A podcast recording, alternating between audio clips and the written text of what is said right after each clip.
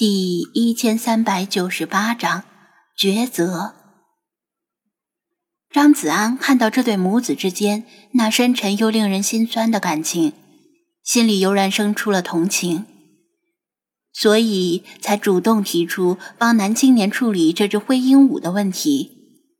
另外，他总觉得这只灰鹦鹉可能跟他不停的打喷嚏有关，说不定是对鹦鹉过敏。不过自家的宠物店里也有两三只普通鹦鹉，怎么就没事儿？男青年一怔，这怎么好意思？没关系，反正我也没什么事儿。张子安打开微信，加个好友吧，我把处理过程和结果通知你。如果你觉得不满意，可以随时要回去。那就太感谢了。男青年实在是脱身乏术，刚离开家没几个小时，母亲就差点走丢了。如果有人帮他处理这只灰鹦鹉，就再好不过。加了好友之后，张子安接过鸟笼，把外面的黑布整理好，以免被路上的其他人看到自己拎着一只灰鹦鹉招摇过市。小紫，豌豆黄。年长女性盯着鸟笼，喃喃地说道：“妈，这只鹦鹉不是小紫，也不是豌豆黄，咱们先回家吧。我抽时间去其他宠物店再问问看。”男青年柔声劝说。张子安插言：“那个，如果是想买特定的某种鹦鹉，最好去专业的鸟舍，普通宠物店里的鹦鹉种类不会很多。”鸟舍，嗯，我记得滨海市好像是有鸟舍的，但是我想不起名字了。你回去从网上查一查吧。”张子安建议道。“去了之后，把你想要的鹦鹉跟饲养者说清楚，或者干脆带着你母亲一起去，让她自己选。”“好的，谢谢你。”男青年感激的点头。我只知道有猫舍，还真不知道有鸟舍。回去之后，我好好查查。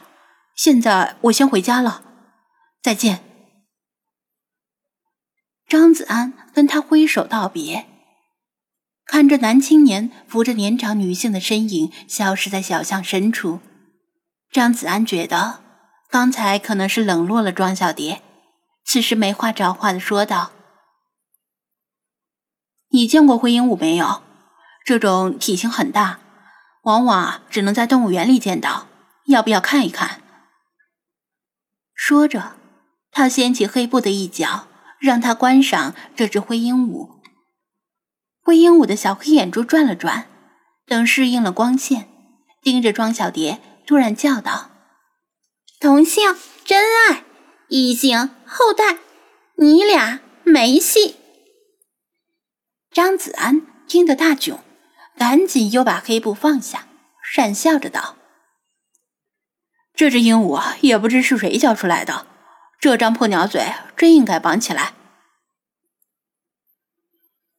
张小蝶早已看出这只灰鹦鹉正是那只叫理查德的精灵，但是之前整个鸟笼都用黑布蒙着，他直到他叫出声音才惊觉，此时已经迟了。若是早已发现，还可以想办法阻止他接近张子安。你打算把他？他开口，就像之前说的，先拿回去，然后给林业局或者动物园打电话，请他们来接收。他答道：“这是正常的处理程序。”他点头，不再多问。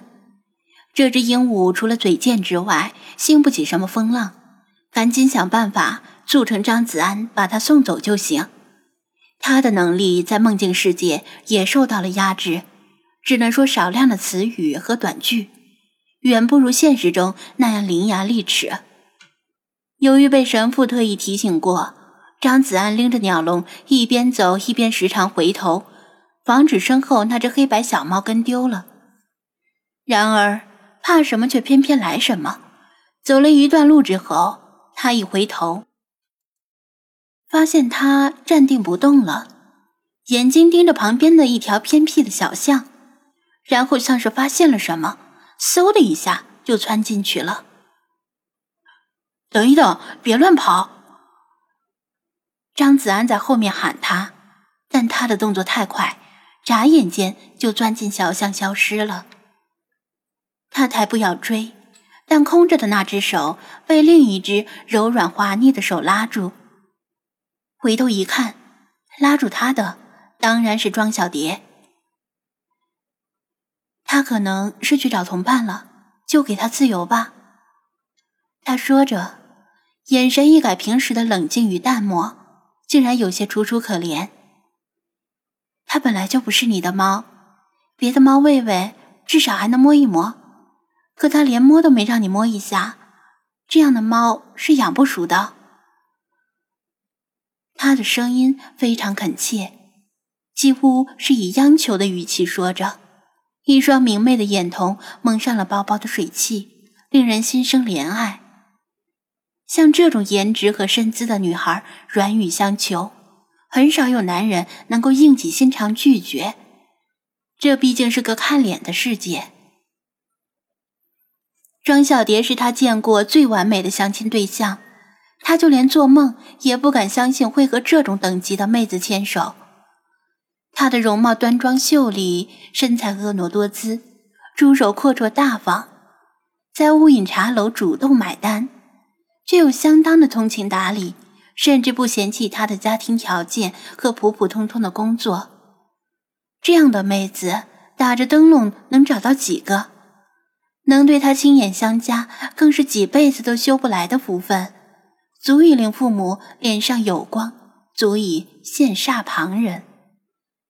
自从与他见面以来，他从来没有明确的要求他做过什么，即使是他讨厌猫，也没有强迫他把猫赶走。只有这次，他提出让他别再去追猫的要求，只有这一次。一百个人里，至少有九十人会毫不犹豫的答应，剩下的十个人里，有九个可能在权衡利弊之后也会答应。最后剩下的那个，八成是个傻子，也可能是喜欢男人。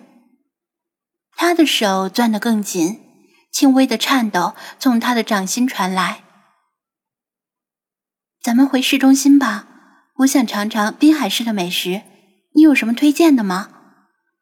我想去公园里赏花，我想去游乐园坐摩天轮，我想去大剧院看戏剧，我还想去动物园看动物。我想跟你在一起，咱们一起去吧，肯定非常非常的开心。路人们看到这一幕，听到他的央求，纷纷摇头叹息。替他觉得不值，不知道这个男人有什么值得他如此挽留的，真是一朵鲜花插在牛粪上。一位高傲的冰山美人突然展现出柔弱的另一面，足以令人目眩神迷。张子安也同样为之动容，他暂时放下鸟笼，双手扣住他的手，注视着他的眼睛，平静地说道。它确实不是我的猫，也许正如你说的那样，我永远也养不熟它。无论付出多少真心，我也永远无法摸一摸它的毛。但我养它，并不是为了能够摸到它，带它回家是因为我喜欢它。喜欢就是喜欢，并不一定非得得到同等的回报才是喜欢。然后。他轻轻地从他的手掌中挣脱。